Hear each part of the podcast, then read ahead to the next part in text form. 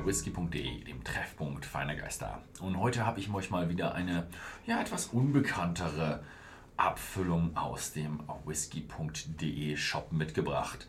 Ein Glenlossie 10 Jahre zu 52,90 derzeit. Und ja, Glenlossie ist eine Brennerei, die jetzt nicht bekannt ist für ihre große Range. Ja, sie ist von Diageo und hat im Grunde als Originalabfüllung nur diese Flora- und Fauna-Serie. Wobei es auch ein paar Einzelabfüllungen gab, hm, wenige ausgesuchte Fässer, nicht gut vorhanden. Also es gibt Glenlossie da draußen, aber es ist, würde ich mal schon sagen, eine der versteckteren Brennereien. Glenlossie ist, die Brennerei ist ein bisschen so ein Brennereikomplex. Es gibt zwei Brennhäuser, die sich im Grunde eine Brennerei so teilen. Man hat die Menachmore und die Glenlossie Brennerei. Glenlossie wird im Winter benutzt und Menachmore wird im Sommer benutzt. Und äh, sie ist in der Speyside und sie ist ein paar Meilen südlich von äh, Elgin. Elgin ist so eine größere Stadt nahe der Küste ähm, in der Speyside im Morayshire. Also man fährt so hoch, bisschen westlich und ähm, Nordwesten der Speyside, dann ein bisschen landinwärts und da ist man dann bei Glenlossie.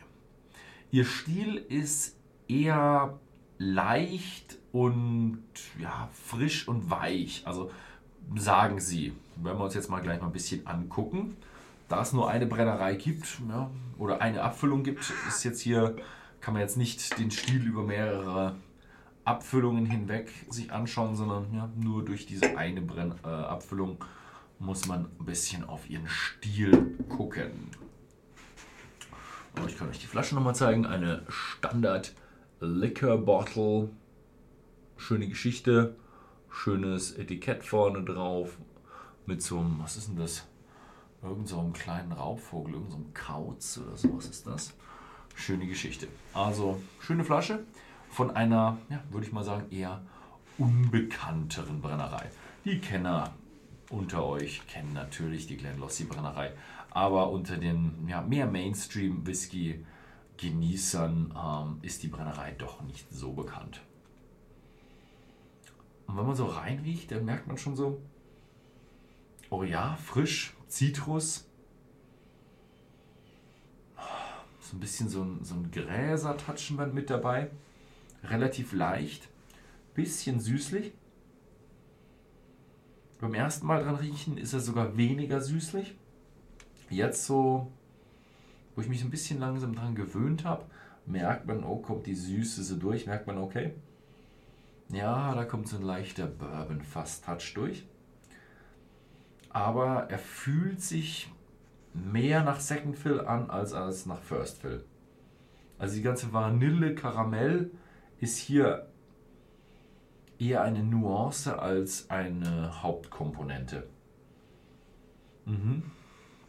Schöne Geschichte. Also von mir aus ist jetzt reine Vermutung von mir, ist das ein Second Fill Bourbon Fass oder Third Fill oder eine Mischung aus First, Second und Third Fill, wobei der Second Fill Touch oder der Second Fill Anteil sicher überwiegen wird. Also wenn First Fill dabei ist, nicht viel. Aber echt ein schönes Teil, weil einfach so schön zart, blumig, grasig, zitrusfruchtig.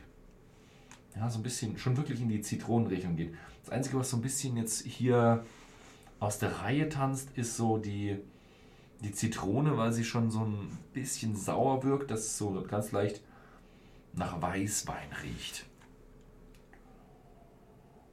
Mhm.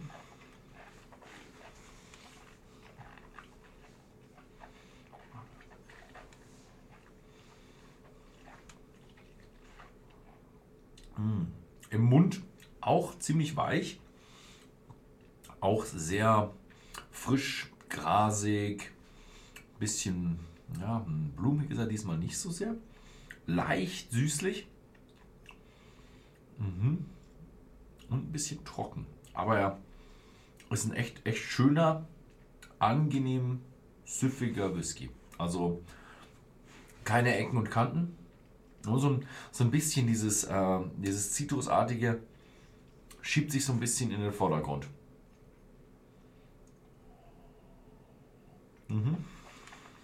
Mhm. Mhm. Also, oh, frisches Teil. Richtig so ein schöner Sommerwhisky.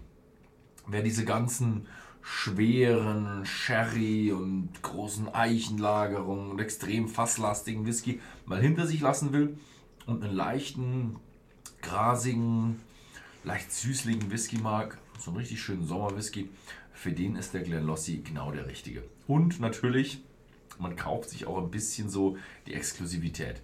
Es ist jetzt kein Hidden Jam, wo man sagt, oh, die ist komplett versteckt, man kennt sie gar nicht, aber sie ist ja doch nicht so präsent wie, sagen wir mal, die Mainstream-Marken. Also ab vom Mainstream ist das eine schöne, leichte, ja, grasige Alternative. Das war's. Wem es gefallen hat, schaut einfach mal bei whisky.de im Shop vorbei, lest euch einfach mal durch. Vielleicht ist der Whisky ja was für euch. Ansonsten vielen Dank fürs Zusehen und bis zum nächsten Mal.